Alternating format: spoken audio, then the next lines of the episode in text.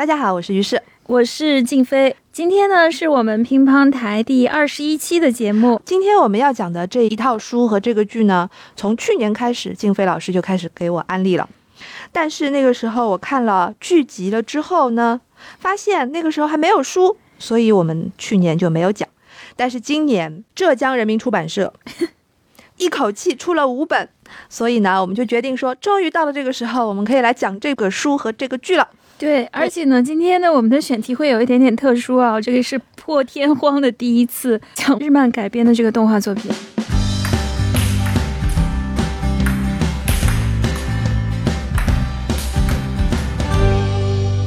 今天我们要说的这一套漫画书叫做《工作细胞》。对我相信很多的听众对这个作品都不陌生，因为它真的是最近的热度很高。这一次出版的中译本一共是五本，但是呢，我已经问过了出版社的小伙伴，他们告诉我说，今年内应该还会再出第六本，而这第六本呢，就是跟我们当下的新冠病毒的疫情紧密相关，所以呢，我们到现在为止可以期待的是五六本的漫画书以及。第一季和第二季的动漫连续剧，还有一套呢，就比较特别，叫做《工作细胞 Black》。Black 呢，我也已经问过了出版社的小伙伴，他们说因为尺度的问题，所以呢，中译本的漫画书可能暂时还不会跟大家面世。嗯。嗯，可怜我第一个看的工作细胞的作品就是《Black》，对，因为是我推给你的，对，所以呢，我是先看了《Black》，然后再去看了第一季和第二季，感受非常的不一样。嗯，是的，我为什么会推荐这个给你？好像是因为你说要吃饭的时候看一个剧，我说这个好，这个好，你边吃边看吧。怎么说呢？就是你看这个剧的时候，会落入一个深深的、巨大的问题，就是每一天我们都那么辛苦，但是你好好想一想，你真的有你身体当中的那些细胞那么辛苦吗？嗯嗯，我觉得这个也是这个作品后来给很多人洗脑的一个地方啊，就是大家看弹幕就知道了，不停的在那边说啊，我对不起我的身体，一想到还有这么多细胞为了我这么一个 废人人。努力的在工作着，我也要好好的打起精神来活着啊什么的。是的，我们现在先让金飞老师来把这套书的设定给大家介绍一下。嗯，好的。呃，这个作品呢是日本的一个非常年轻的漫画家所做的，他叫清水茜。那他一开始做这个作品的缘起呢，是想说给他的小妹妹科普一下人体的细胞的工作状况是什么样的。他呢本身是一个修习漫画的人，我们也可以看到他的这个漫画作品最后呈现出来的这个画面呢，其实还是基本功蛮扎实的。我当时看到这个漫画，第一感觉，因为我已经好多好多好多年没有很多很多年没有正正经经的看过漫画，对我已经离二次元的世界很远很远了。好，我来给大家说一下，他是一九九四年出生于东京，嗯，毕业于漫画专门校日本漫画署专门养成科，嗯嗯，所以本来应该就是奔着一个职业的漫画家的道路去的。是的，在我不看漫画很久以后，我对。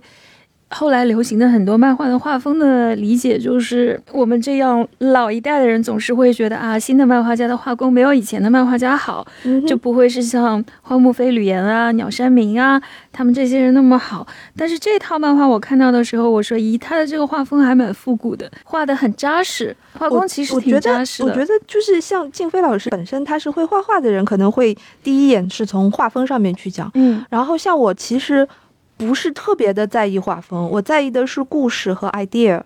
这有一些画风丑到你看不下去，啊，这倒也是，对吧？就而且大家因为看漫画嘛，有有一些自己对画面的偏好，比如说有很多少年漫，它有少年漫的套路，然后少女漫呢又完全是另外一种，像是比较注重气氛呐啊，它那些造型什么的可能就稍微差一点，所以还是有点不一样。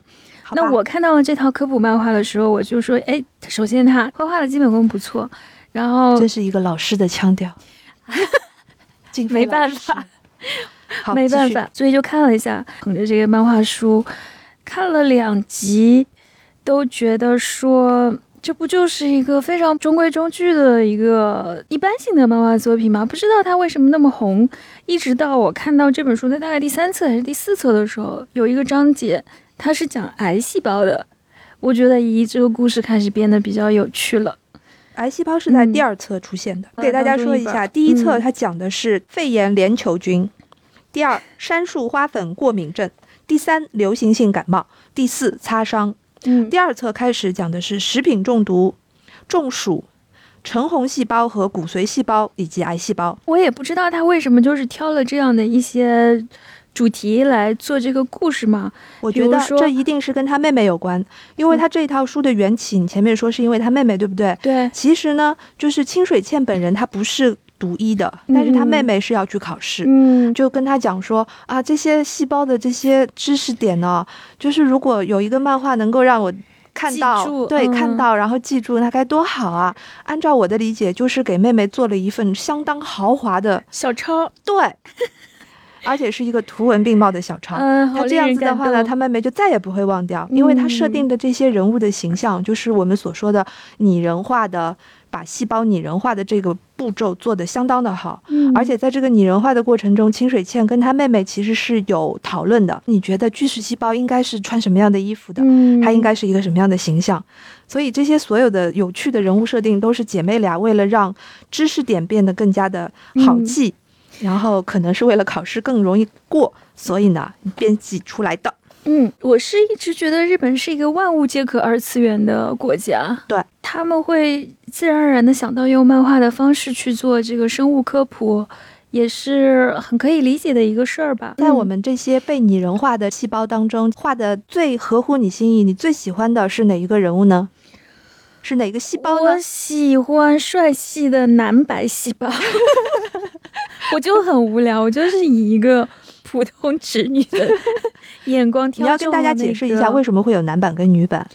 对，因为我一开始有点困惑，我是先给于适老师推了那个工作细胞 Black，我以为那个是正番，然后那个正番打开来了以后，其实我觉得有一点点被冒犯到的，因为他的那个人物设定是一个辛苦工作的红细胞小哥和一个巨巨乳白细胞对，战士这样的组合来进行的。我说实在的啊，就是我觉得那个白细胞它其实不必画成那么样，那么服务于男性的一个样子。懂。它是一个战斗细胞嘛，战斗单元嘛，它它有必要穿那么暴露吗？对不对？但是所有的嗯在日系漫画当中，所有战斗力很强的女性，像春丽跟不知火舞，不都是这样的一些形象吗？种就是一种死宅向的，就是像我们最近不是 EVA 也出了最终章嘛，嗯，像 EVA 那些女性的战斗服，比如说有一些相当的性感。镜头给到的角度都是什么裙底呀，不是有一句在纪录片当中说的很有意思的一段话吗？他说他做设定的时候，首先想到的就是动漫。它能够跟绘画、跟一般的真人电影最不一样的地方就是角度。我 你可好意思用这个东西来辩护吗？对他就是在纪录片当中这样辩护的。所以呢，这个东西虽然被大家所诟诟病，但但是它日本确实已动漫当经成为了中一一个个一个文化基因，我甚至可以是的，说，你可以讲它是一个基因似的存存在。然后我是最近才听到这个词的，就是在他们死宅里面，这个词在中文里面叫“杀必死”，其实就是 service，哦就有一点叫 eye candy，或者是我给眼睛吃冰激凌，真的就是非常非常服务死宅的那种懂了东西，哦。今天我又学到了一个新的词，你请你再说一遍。就叫就是叫杀必死。我不知道他们，我不知道他们死宅是怎么发音的啊，但是应该就是从 service 这个词来的。好的，是这样的一些东西吗。所以说，如果你 get over 了这个点，你心理上克服了这个点，然后你再去看这个作品的话，那你就大概就是正常的看这个故事就好了。然后看完那个工作细胞 Black 的以后，我再回来看了这个漫画书的正番，我就说，咦，怎么是个性转版？怎么跟我看的不一样？所谓的性转版呢，就是在漫画书里面呢，这个快递小哥的形象其实是一个快递少女，对所有的红细胞都是女生，对，然后所有的白细胞呢都是帅哥。对，但是在这个 Black 版当中呢，这个性别就发生了一次逆转。对所有的红细胞都是男生，所有的白细胞都是女生。反正这个设定是为什么我们也不知道，我觉得挺好的。为什么？就是说，嗯我当时看的时候，我倒是没有从你这个角度想，我单纯的是从一个性别平等的角度来讲，嗯就是为什么快递小哥一定要是小哥呢？嗯快递也可以是姐姐或者妹妹啊。是啊，杀伤力特别强的白细胞为什么一定要是帅哥呢？也可以是非常强健的姐姐啊。对呀、对啊，所以我就说，因为它毕竟是漫画嘛，嗯它就是以一种最通俗的方式能够接触到大家就好了，所以它就很方便的利用了我们的一些刻板印象，或者是对某一些工作人物的固定形象去画的这个漫画。工作细胞这一个系列的作品当中，真的就是它不光光是说有一个好点子就能够出的一套作品，而是说它是基于几十年来的日本漫画跟动漫的这种产业链，得益于这个东西，它才有机会出现。嗯，有这么深奥？又这么深奥！好的，好吧说回白细胞，我在这边给你插播一条八卦，嗯每一期我都在讲八卦。关于白雪球这个人物的设定呢，在一个采访当中，清水茜老师有说过，因为他一开始的设定是跟他妹妹说的是我要画一个漫画，但是只画一个一回中的漫画，嗯他没有想画连载，所以呢，那个时候的那个白细胞相当于一个比较厉害的战斗形象就好了。他说他首先想到的是《龙珠》里的孙悟空，哎，完全不像哎。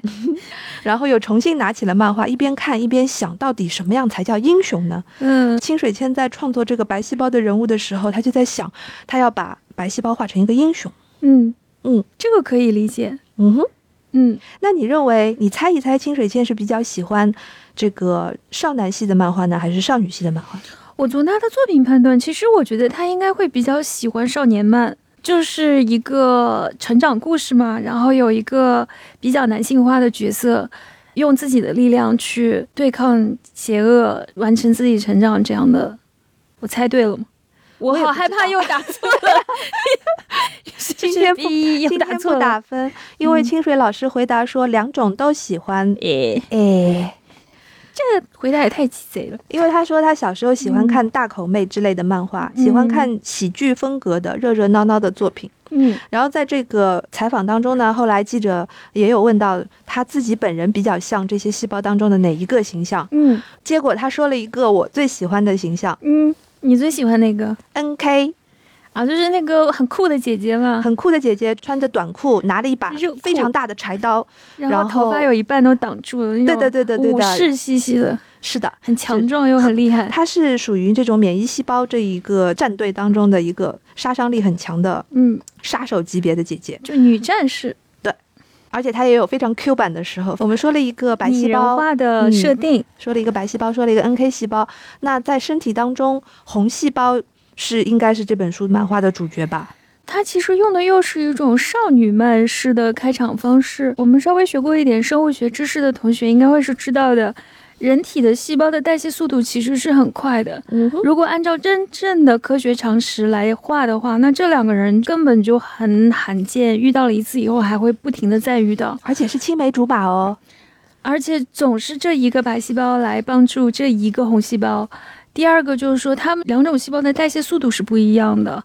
白细胞可能只能生存几个小时，红细胞也最多可能就是一周，它们就会被人体自然的代谢掉。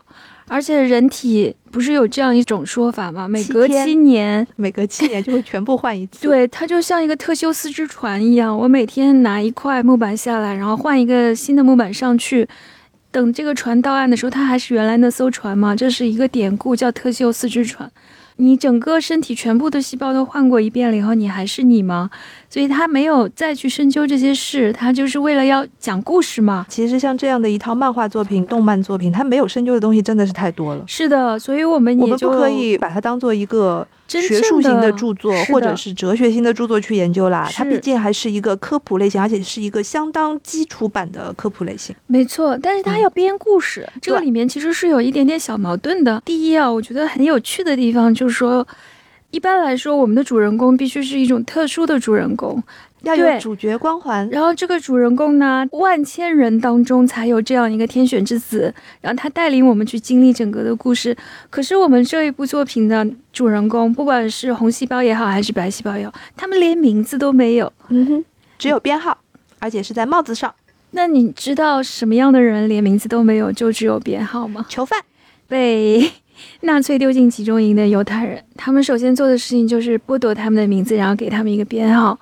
所以这个其实拟人化了以后，你想一想是蛮可怕的一件事情。嗯哼，我记得清水县在采访当中也说到，他的妹妹跟他讲这个细胞的数量的时候，是以一个数字单位，就是兆，有你全身有多少多少兆的细胞，而你只只是这几兆之一，如此如此微小的一个主角。那要靠这两个小小的主角去带动大家去经历整个故事，他就必须要去做一些故事化的改动嘛。然后呢，我们就会看到，嗯，这个很可爱的红细胞少女，每一次都会被这个英俊的又勇敢的像英雄一样的白细胞哥哥给救了。救了以后，要完成他那个输送氧气的任务，所以就顺便的每一集跟我们介绍了一种人体的生理反应。红细胞这个主人公，他在这里面的形象就是一个每天拿着一个盒子，然后每一次执行任务都会迷路的天然呆萌呆萌的一个小姑娘。对的，但是你习惯了这个设定，你就会觉得这个女孩子要可爱，她必须就好像是要是个蠢路痴，对她身上要有点蠢，你才能把它带到就少女漫嘛。少女漫里面有好多这种平地摔啊，然后头上有个毛啊，迷迷糊糊的啊，但是它就是能够得到很多人的，因为这样就好像跟可爱比较搭边，对所以我们在看漫画书的时候，脑子里面还要有一个批判的精神。没有啊，我就觉得我已经老到没有办法去享受这个纯粹的 少女漫的那种少女心的部分了嘛。那肯定啊，我们已经过了那个年纪了嘛。是的嘛，嗯，所以我看这漫画更多的就是会想说，他使用细胞这一整套的方法来比喻我们的身体。我觉得说这个故事有两个很基本的隐喻，一个就是说身体就是世界，因为世界也像身体。对他们是一个完全可以互相等同的概念。嗯，第二个隐喻呢，就是说工作等同于生存，他把这两件事情也完全的等同了起来。你不觉得很有意思的一个事情，就是这个作品的名字叫“工作细胞”，而不是叫“生存细胞我又要开始说八卦了。嗯就是在采访中，清水老师回答过这个问题。记者问他为什么会有“工作细胞”这个标题呢？回答是一回中的那个版本就叫做《细胞的故事》。”。对呀、嗯哼，是个非常简单的名字。变成了连载了之后，责编就要问他说：“你要改一个标题，改一个书名。无论如何呢，细胞这两个字一定要保留。对呀、对最终就叫工作细胞。番剧的片头和片尾嘛，你就会看到，就是一种非常非常高速的，不停的在狂奔。那个红细胞给了他一个天然的职责工作，要运送氧气，所以他从生下来就必须要工作，一直工作到他死。他的整个生存没有任何其他的意义和目的，就是一直工作到死。我一开始看这个作品的时候，发现有人在这个作品下面评论说，社畜的身体里也全是社畜，好像说它某种程度上变成了我们现在九九六式的社会的一种隐喻。所以我后来就又想到了一本书，就是苏珊·桑塔格写的那本《疾病的隐喻》。他呢，在第二部分啊，就是关于艾滋病的隐喻里面，其实提出了一些蛮有意思的说法。他说，我们的身体其实是被比喻成了一个社会，社会，我们会相当自动的把一些病菌，或者是说在这个故事当中叫做杂菌的那些外来的细菌，当做是侵入者。嗯哼，然后当它侵入的时候呢，你的身体就会调动白细胞这样的部队去对抗它。是苏珊·桑塔格指出了一个很重要的部分，这些一整套的语汇都是军事语汇。嗯哼，这个军事的语汇使得我们不加思索的把这个隐喻使用到了一个社会学的层面。我后来联想到，比如说当新冠疫情在流行的时候，我们会非常下意识的说，我们现在在打一场和病毒的战争，然后我们要把这个敌人揪出来。在这样的一种军事化思维的前提下呢，其实也就意味着你会不自觉的去过度动员，你会不自觉的去使用很多军事化的思维去对待这些事情。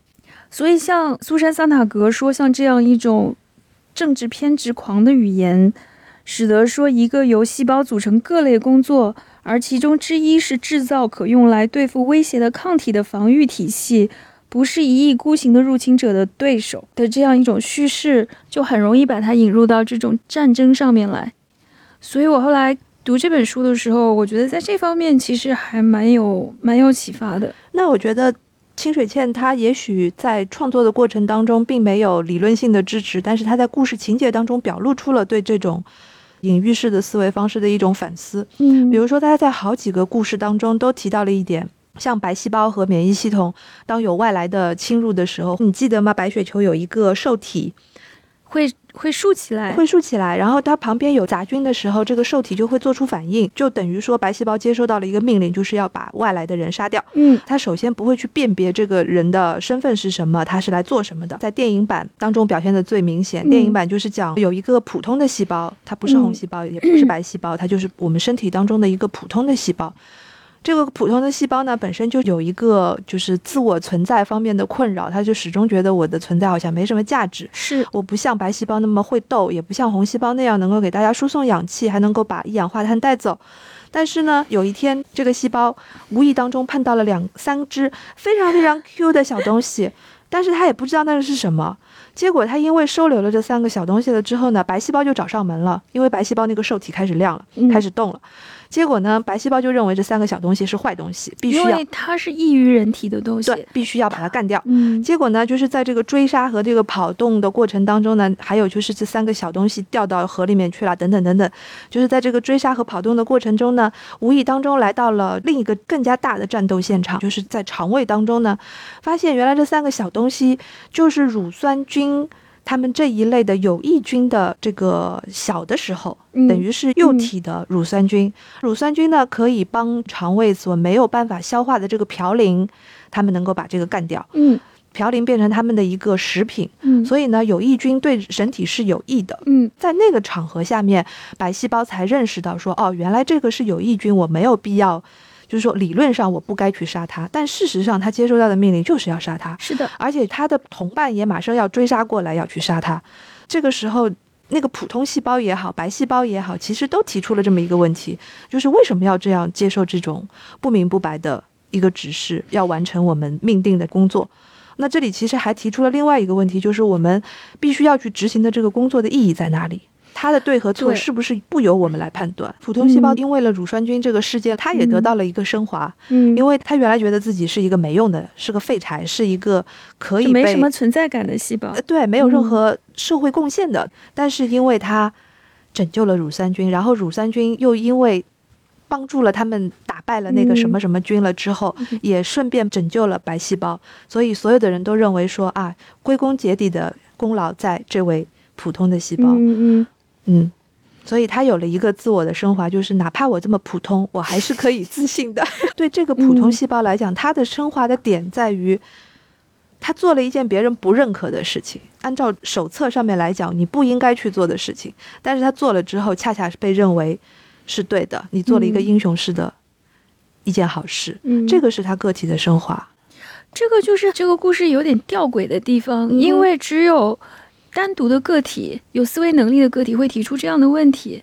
那我们的人体为什么会被设计成是这样，或者进化成了这样？好像每一个细胞被指定了一个单一的任务，它其实自己是不具备分辨能力的。不是的，嗯，这个我这个我不能表示赞同。我觉得嗯在生物的进化过程当中，虽然我们有了很多的分类，比如说嗯有一些细胞是做这个，有一些细胞是做那个，但是我很同意，就是一八五八年有一个病理学界的科学家叫菲尔绍。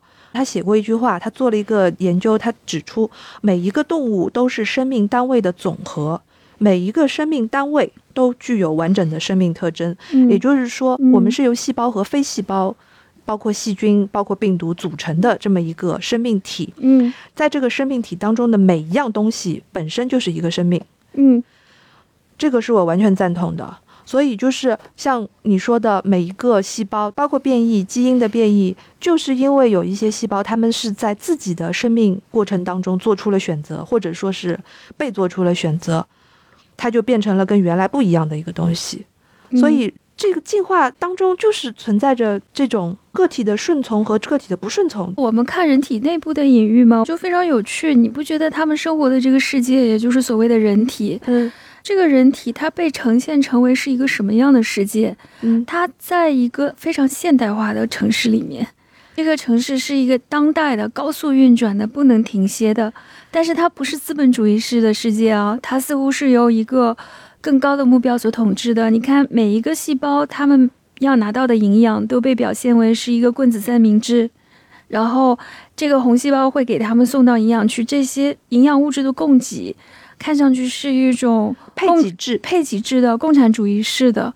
他们工作的目的并不是为了自己赚取金钱，也不是为了资本升值，而是为了让这具身体存活下去，整体性的存活。对，整体性的存活下去。然后它被表现为是这样的一种形式，而一些场所，比如说胃，对吧？比如说心脏被呈现成为是一个轮机涡轮，而小肺是一个飞机场。对，肺好像就是一个飞机场，不知道为什么，反正它就是这样。它就是照飞机场画的，因为它其中有很多的风的空气的涌动嘛。然后这个胃呢，好像有一部分是表现为熔岩，因为有胃酸。对啊，或者这些。然后血管呢，被表现为是一些通道。对，那这些呢，看上去就是非常具有城市表征的一些形象嘛。嗯，那我就在想。这个生命之所以会被表现成是一个非常现代化的世界的样貌，那有为什么没有人的身体会是由其他的认知框架下所呈现出来的样子？比如说，有没有人的身体会看上去比较像一个前现代的渔村，或者说可能是有教堂，还是说它的节奏是不是一定要那么快？如果它是很慢的，如果按照中医的 理论，假定。他那样的理解身体的方法来画的话，那这个世界会不会整个的呈现又是另外一个样貌呢？因为今天我们看到的这个作品嘛，它就是非常科学发展观下的科学式的一个身体。我们有这样科学的认识，所以我们能看到啊，它是这样表现身体的。还有就是，我发现它很有意思的一点，这个故事当中的这个身体的能量是有电能的，然后身体里面都非常的明亮。我后来去读了一本书嘛，那本书叫做《扣心沥血：哈维和血液循环论》，它里面就说到了人类是从一开始完全不知道血液循环是什么样子的，一直到后来哈维这个人物做了很多艰苦卓绝的科学实践，才明白了啊，人的心脏有心房和心室，有动脉循环，也有静脉循环，它里面是没有所谓的蒸汽的，而是。要靠携带氧气，这样一整套的东西。那在那本书的结尾的时候，一直到死，这个理论都有一个缺陷没有解决，就是动力问题。不是动力，他发现了是在心脏，而他怎么发现的呢？他就是解剖了无数只狗，活体解剖，因为他想要看一下心脏到底是怎么运作的。但他每一次打开，因为那个时候还没有麻药，狗就非常痛苦，然后就心脏蹦得非常快，快到他没有办法进行观察。也会有人过来质疑说，因为这个实验动物的痛苦太大了，所以你观察到的是一种扭曲的现象，是痛苦本身。是的，你不能作为一个科学的实证被证明。所以他最后终于明白了，哦，血液原来是这样循环的。在他以前，大家以为动脉里面是流动的是蒸汽，就是血液只在静脉里面流，就不明白它的血液循环原理以及为什么要这样流。所以在他死后。一直到什么时候？就是当显微镜被发明出来了以后，大家终于可以通过高倍的这样的成像，不断的去看向更加细微的人体循环，才发现原来动脉和静脉是在毛细血管端被连接在了一起，血液才能终于完成一个完整的体内循环了。所以说，人类在这种不停的往内看、往内看、往内看，其实身体的内部应该是非常黑暗的，就是我们的内部是一个纯粹的黑暗。不能够被观看到的，后来我们才会有了像 X 光片这样的东西，有 MRI 这样的东西，靠着各种各样的成像才能看到身体的内部。所以他这个书里面把这个身体整个比喻成了大放光明的现代化的一个城市，我觉得还蛮有趣的。有一集你看了吗？就是那个心肌梗塞，这具身体差点要死掉的那一集，就断电。对对，他的表现就是生命力快没有的时候，血液供给断的时候，所有的人都会感觉到黑暗降临。你刚才所说的这个设定，就一个创作而言，是一个相当朴实的设定。现代化的这个东西啊，我觉得你说的有一点是没错的，因为他是一个生活在当代日本的一个年轻人。所以他能够解读的人体的环境一定是一个这样的现代社会，嗯，而且也必须是一个他的读者、他的编辑能够一眼认得出来的一个就所谓的整体的。对对现在的读者来说，这样就是一个最方便的设定。是的，这样的设定倒不是说有多大的含义在里面，它在我看来仅仅是一个创作者跟受众所嗯在的一个时代所限定的。嗯因为像你刚才说的那个哈维的那个世界，嗯，如果在他们那个世界画出来的一个人体的内部的形象，就一定不会是这样。对，肯定不是。你有什么样的认知，这个世界所呈现出来的样子就是什么样的。这世界最终还是由你的认知来决定的。比如说，像在这些环境的设定、人体器官的环境的设定当中，静飞老师，你最喜欢的或者最让你惊讶的是哪一个器官的设定或者局部？比如说，你把心脏当做是一个泵，心呃，一个轮机，提供动力的部分，其实就是相当准确的，是一种科学式的描述。但我一直很好奇啊，也许他在后面的作品中会要呈现，就是他怎么去呈现脑细胞。迄今为止，我只看他呈现了一次脑细胞，是一群老头子，然后围着一个桌子，圆就是桌会议的那个，没有任何是超过你想象的东西。我觉得实在是，我还是要把苏珊·桑塔格的那个隐喻说拿出来，它就是非常非常符合我们说把身体比作是一个社会，然后把社会也比作是一个身体。我们就往往会说，哎，你看家庭就是一个社会的细胞。这个社会就是由一些有智慧的老年男性在统治，他们就相当于是大脑，而我们这些工作的人就相当于是这个社会的机体，这个机体里面有血液循环，有各种各样的功能，我们都在不自觉的去用这样的隐喻啊，像我们都是什么社会的螺丝钉啊，社会的头脑啊什么的。比如说，他把你最喜欢的那个单元，就是他把肝脏设定成了一个居酒屋，你说的那么好听干什么？它就是个夜总会嘛。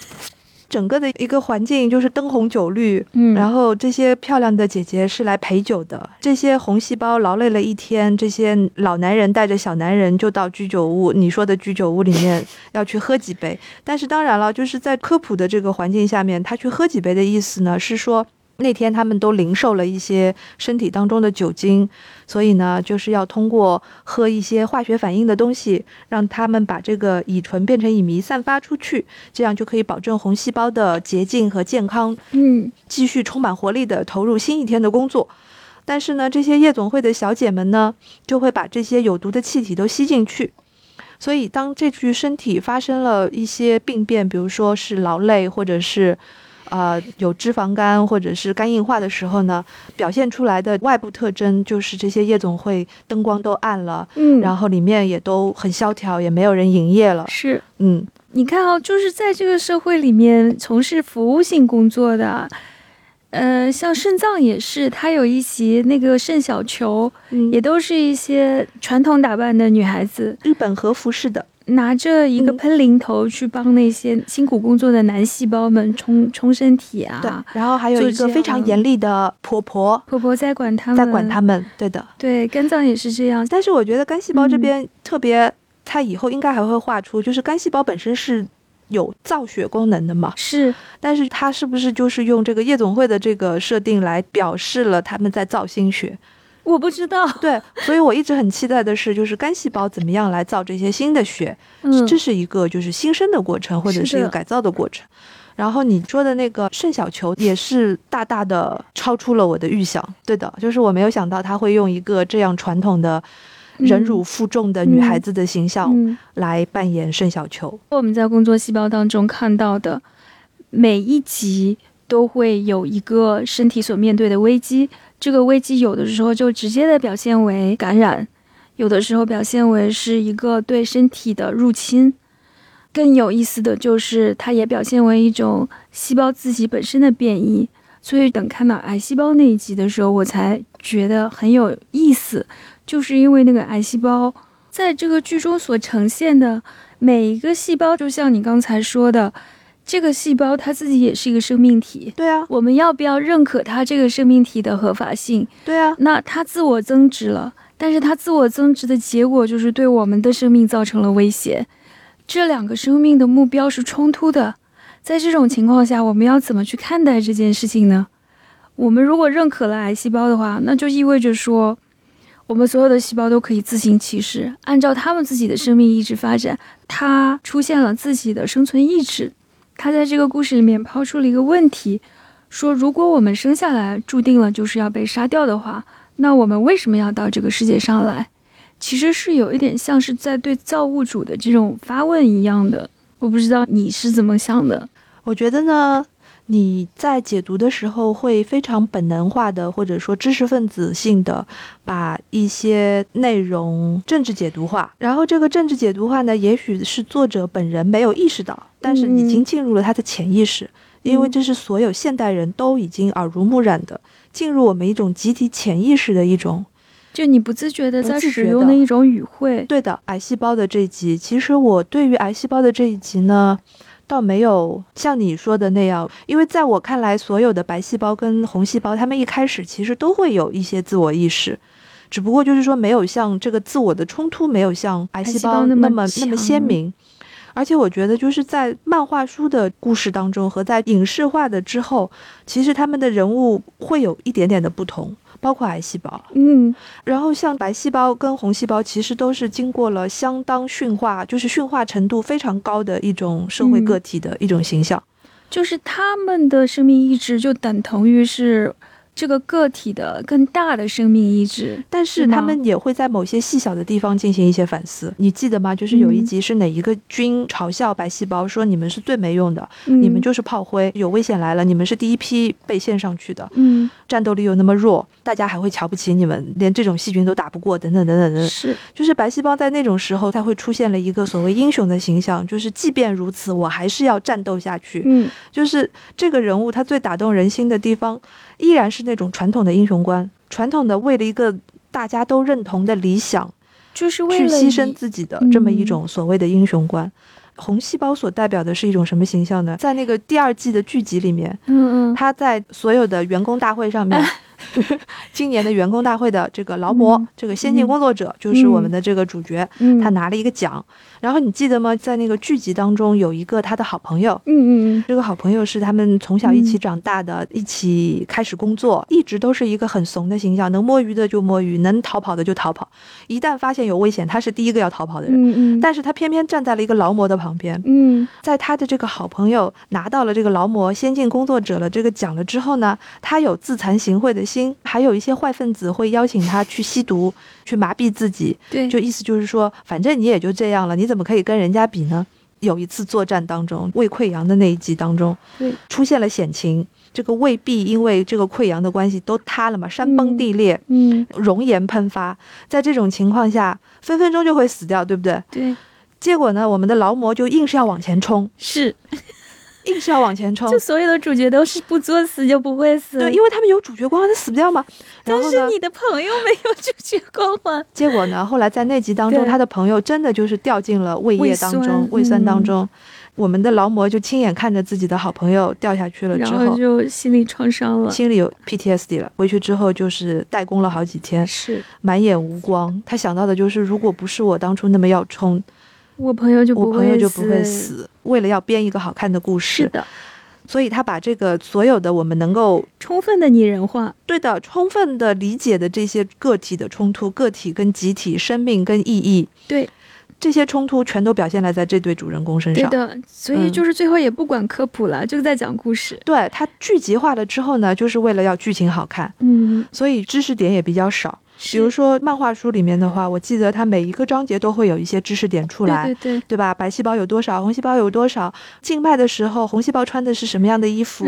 到了动脉的时候，他们又会穿一套，就是它的衣服反过来穿，两面可以穿的。然后一个是比较明快的颜色，一个比较暗的颜色，这些都是知识点。对，还有所谓的这些菌，这些菌的这些形象设定也很有意思。你看起来就像是一些外星球，就星星球大战里面从外星球跑过来的那些，长得就是一些奇奇怪怪、很丑的样子。如果你要从政治化的解读上面去讲的话，所有这些杂菌的形象也都是很有解读的意味的，都是一个 alien 入侵者入侵者的形象，而且是一个非人类的形象。就因为他们长得跟我们不一样，他们可能只有一只眼睛，或者他们的身体是螺旋形的，他们一定就是个坏人。嗯，但是这里面就是很有。趣那些菌类啊，他们进来了以后都会说一句话，他说：“哈哈哈，这个身体是我的。” 就是是一个典型的，就身体是一个战场，身体是一个需要被争夺或者被守卫的东西。不，它是一个利益。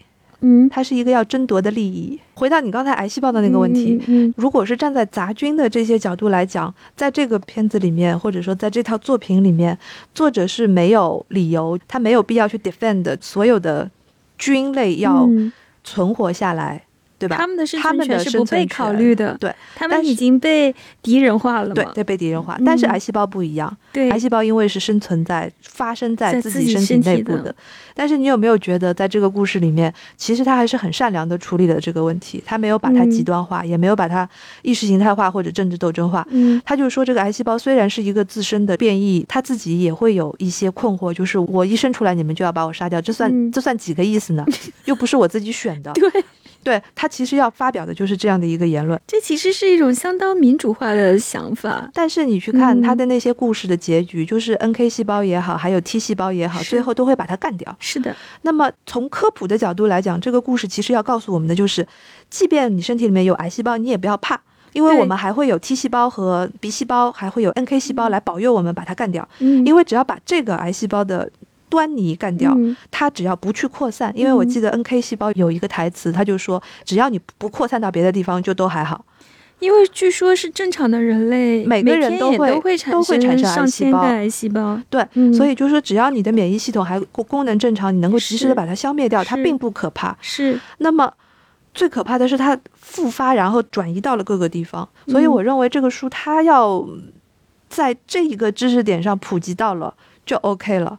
它没有必要再引发下去了。读者群也好，还有它的影视化的需求也好，叙事的要求也好，已经不允许它做过度的解释、解解读和阐释了。从根本逻辑上面来说，癌细胞也做了一个工作手册上不允许的事情吗？他们没有遵照程序来分裂，嗯哼，他们是自己分裂的，而且把细胞壁都打穿了，说癌细胞浸润。就是你听一下这些，这是医学词汇啊，医学词汇的这种使用，其实已经包含着很多的意思在里面了，似乎是一种强取豪夺类型的。拿到了他不应该拿到的东西，所以就必须要被干掉。我的解读方式是这样的，就是说我不想从桑塔格的那种上面去解读，我是从这个作者的原意上面去解读，因为他创作这个故事和这些细胞的形象的本意是要让大家知道他们是一个怎么回事，是一个科普。所以你记得在癌细胞跟这些免疫细胞大战的那一幕当中，嗯，出现了一个新的人物，那个人物是保护癌细胞的是吗？对，他是一个调节性 T。细胞这个形象在之前都没有出现过，只有在那个场景中出现。然后它的作用是什么呢？因为调节细胞的手册上面写的，只要是细胞我就要保护的。是的。所以呢，他就站在前面，不让那些免疫细胞的人攻击这个癌细胞。是的。那么最后怎么解决这个问题呢？也也就很漫画，也就很搞笑，就是会打着打着，他那个衣服破了，然后那个细胞的包 少了一半，就特别扯。这个这段就真的很漫画，很周星驰。然后就是哎，突然之间发现。哎，它不是细胞了，它变成细胞子的包了。那好吧，我不来保护你了。癌细胞就是这么死，就是很无厘头的一个很无厘头一个情节。但他把道理讲清楚了，对，所以我觉得就是就这个目的而论，就这个作者的目的而论，他达到了。是，嗯，就是这些细胞好像就完全都是要按照自己的细胞手册去做，他的那个判断啊什么的，都是一些。非常轴的判断。我看这套书最能够记得牢的一些东西，就是我觉得每一个细胞，他们都是习得的，是他们的工作，他们的意义都是习得的。从细胞从一开始，这个人物出场，你拿个小本本，对，小本本上面要写的很多的工作内容，比如说啊，我要做什么，我要做什么，我不能做什么，我不能做什么。还有呢，就是地图，因为地图对大家来讲非常重要。说起这个地图啊，我就觉得非常有趣，就是这种细节。比如说，他有一集，就是他不是经常迷路吗？这是他的设定。他就一推门，看到有一个细菌也在那儿看地图，那细菌也迷路了。对。但是他俩看的那个地图是个啥地图呢？就是画了一个人。你要看那个人哦，你只可能从这个人的外部去看。你们不是在人的身体内部？他要他要告诉我们所有的观众，就是他在看地图。是的，是的。但是我就觉得这种解释方法很有趣。就像假如说我们人类没有飞出地球，然后在宇航舱里面回头看了一眼我们的地球，原来是一个蓝色星球的话，我们没有人不可能，我们人类脑子里没有那个画面的。对，这样一个 higher 的更高的那个那个 perspective 才能够看到的一个画面嘛。当然啦，这个是个漫画，他只要把事情说清楚了就可以了。白细胞到现在为止，好像他没有拿出一个手册，但是嗯他的一举一动都在告诉我们，他的手册上面写的就是要杀敌、杀敌、杀敌。嗯你看每一个细胞里面提到的，嗯都会有一个这么的小手册。嗯这个小手册就让我觉得说很重要。嗯这个为什么会叫工作细胞？就像你说的，它已经把个体的意义框定在一个正工作，正当性，你的正当性就是在按照这个小本本开始做事。嗯这部剧最讽刺的地方，所以每一个社畜看了之后都会感同身受的一个地方。嗯。所以我就说最最浅表的意义上来说，它就是把工作等同于是生存嘛，嗯，就是最高指示。我后来看到，哎如果是这样来说的话，那就我们两个一开始看这个剧的时候，我第一个反应就是我肯定不会是红细胞，我也不会是白细胞，我 肯定是那些末端细胞，就是每天在那个阳台上面晒晒被子，然后等着别人把嗯那个氧气营养物送上来的那个欧巴桑，那明明就是我嘛。我记得你问过我这个问题，你说如果让我选，我想了半天，对啊，我说我那我就做那个毛细血管吧，就 红细胞都很难挤进来，红细胞要挤进来都挤的什么五官扭曲，所以啊，就就是你看这个的时候，你会想自己在这个社会当中的，定位是什么？是的，我在这个社会上的意义和定位是什么？我觉得挺恐慌的，因为我发现它拟人化了以后，我就没有办法在这个社会中自处。我在想，我在这个社会里，就我必须得有所贡献。我为什么会站在癌细胞 的一边，并不是说我好像说我时常就是在这个社会当中也会有这样的一种担忧：假如我被这个社会判定成为了一种不应该存在的存在，我能不能有这个自我定义存在价值的权利？你明白我说的意思吗？啊，当然有人会为了下一代考虑，然后负起这个责任来，他们其实就是为了一个更长远的或者是更大的目标。但是如果要为了这个目标要牺牲我的全部，我还愿不愿意？这其实是个蛮大的问题。是的呀，是个有意义的问题啊。嗯个人的使命感嘛，嗯不知道是不是一个日本文化的延续。嗯因为像这种使命感，我觉得，如果是放在好莱坞体系或者漫威体系的话，就是一个超级英雄，是的，对吧？它不会是一个工作细胞的概念。确实是。我觉得它能引起很多人的共鸣，肯定不仅仅是因为科普，它明显的是是来自于这个日本社会的结构体系。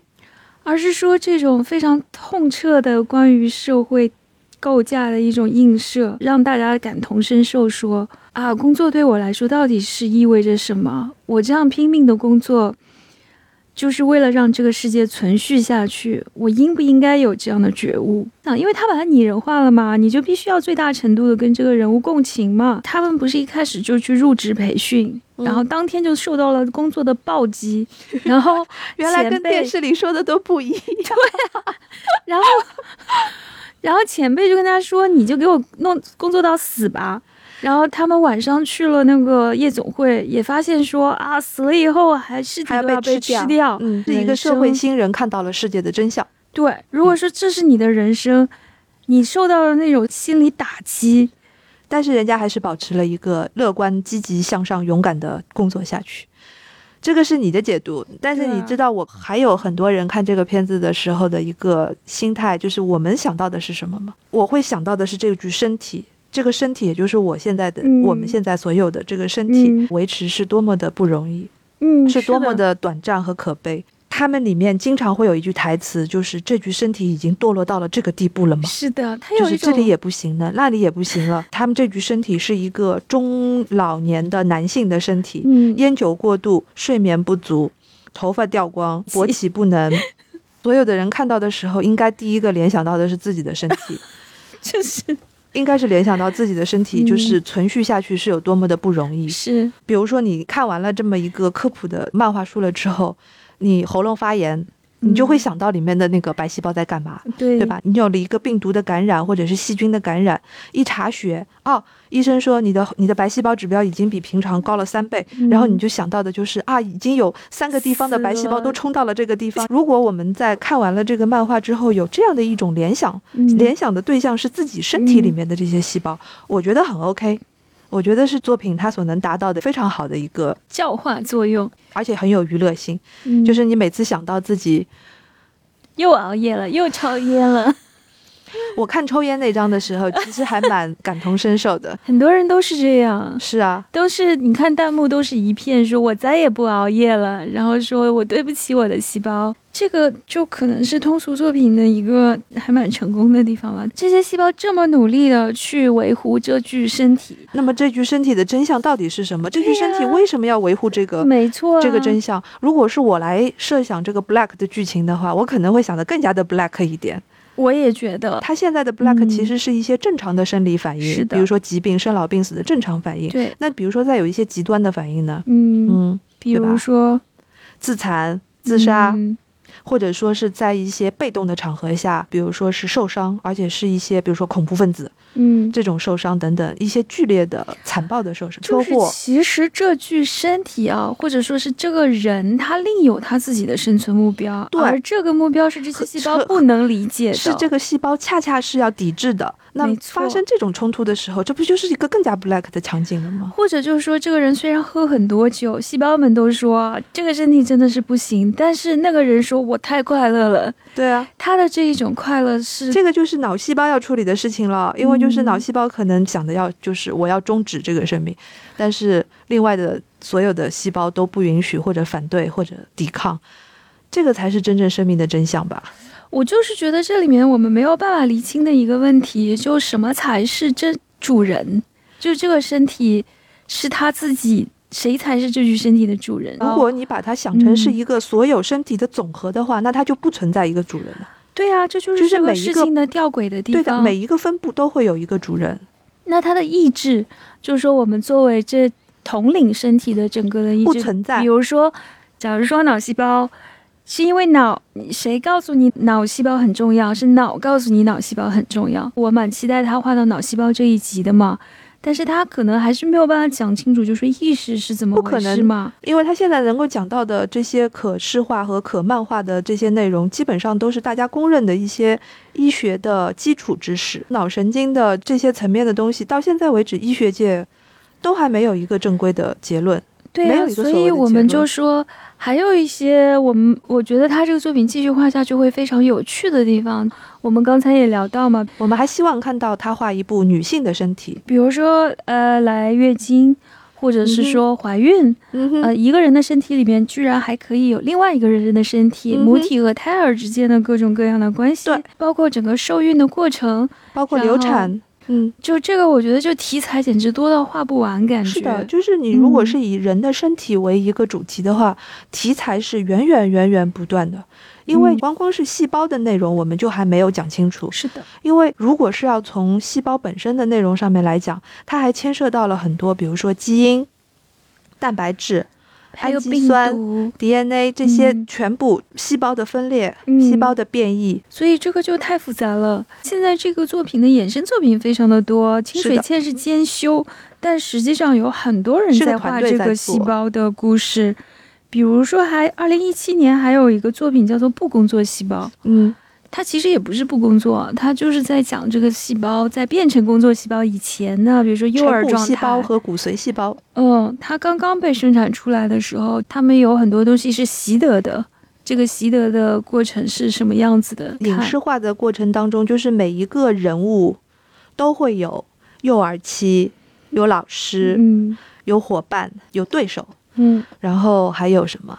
然后会死，就是一个社会化的过程。这是一个社会化的。最后，请于适老师来给我们推荐一本相关的书吧。我给大家推荐的一本书叫做《五堂极简生物课》，作者呢是二零零一年获得诺贝尔生理学或医学奖的保罗纳斯，这位爵士博士嗯，医学家写的一个科普类的书籍，那么这本书的译者是谁呢？又是我。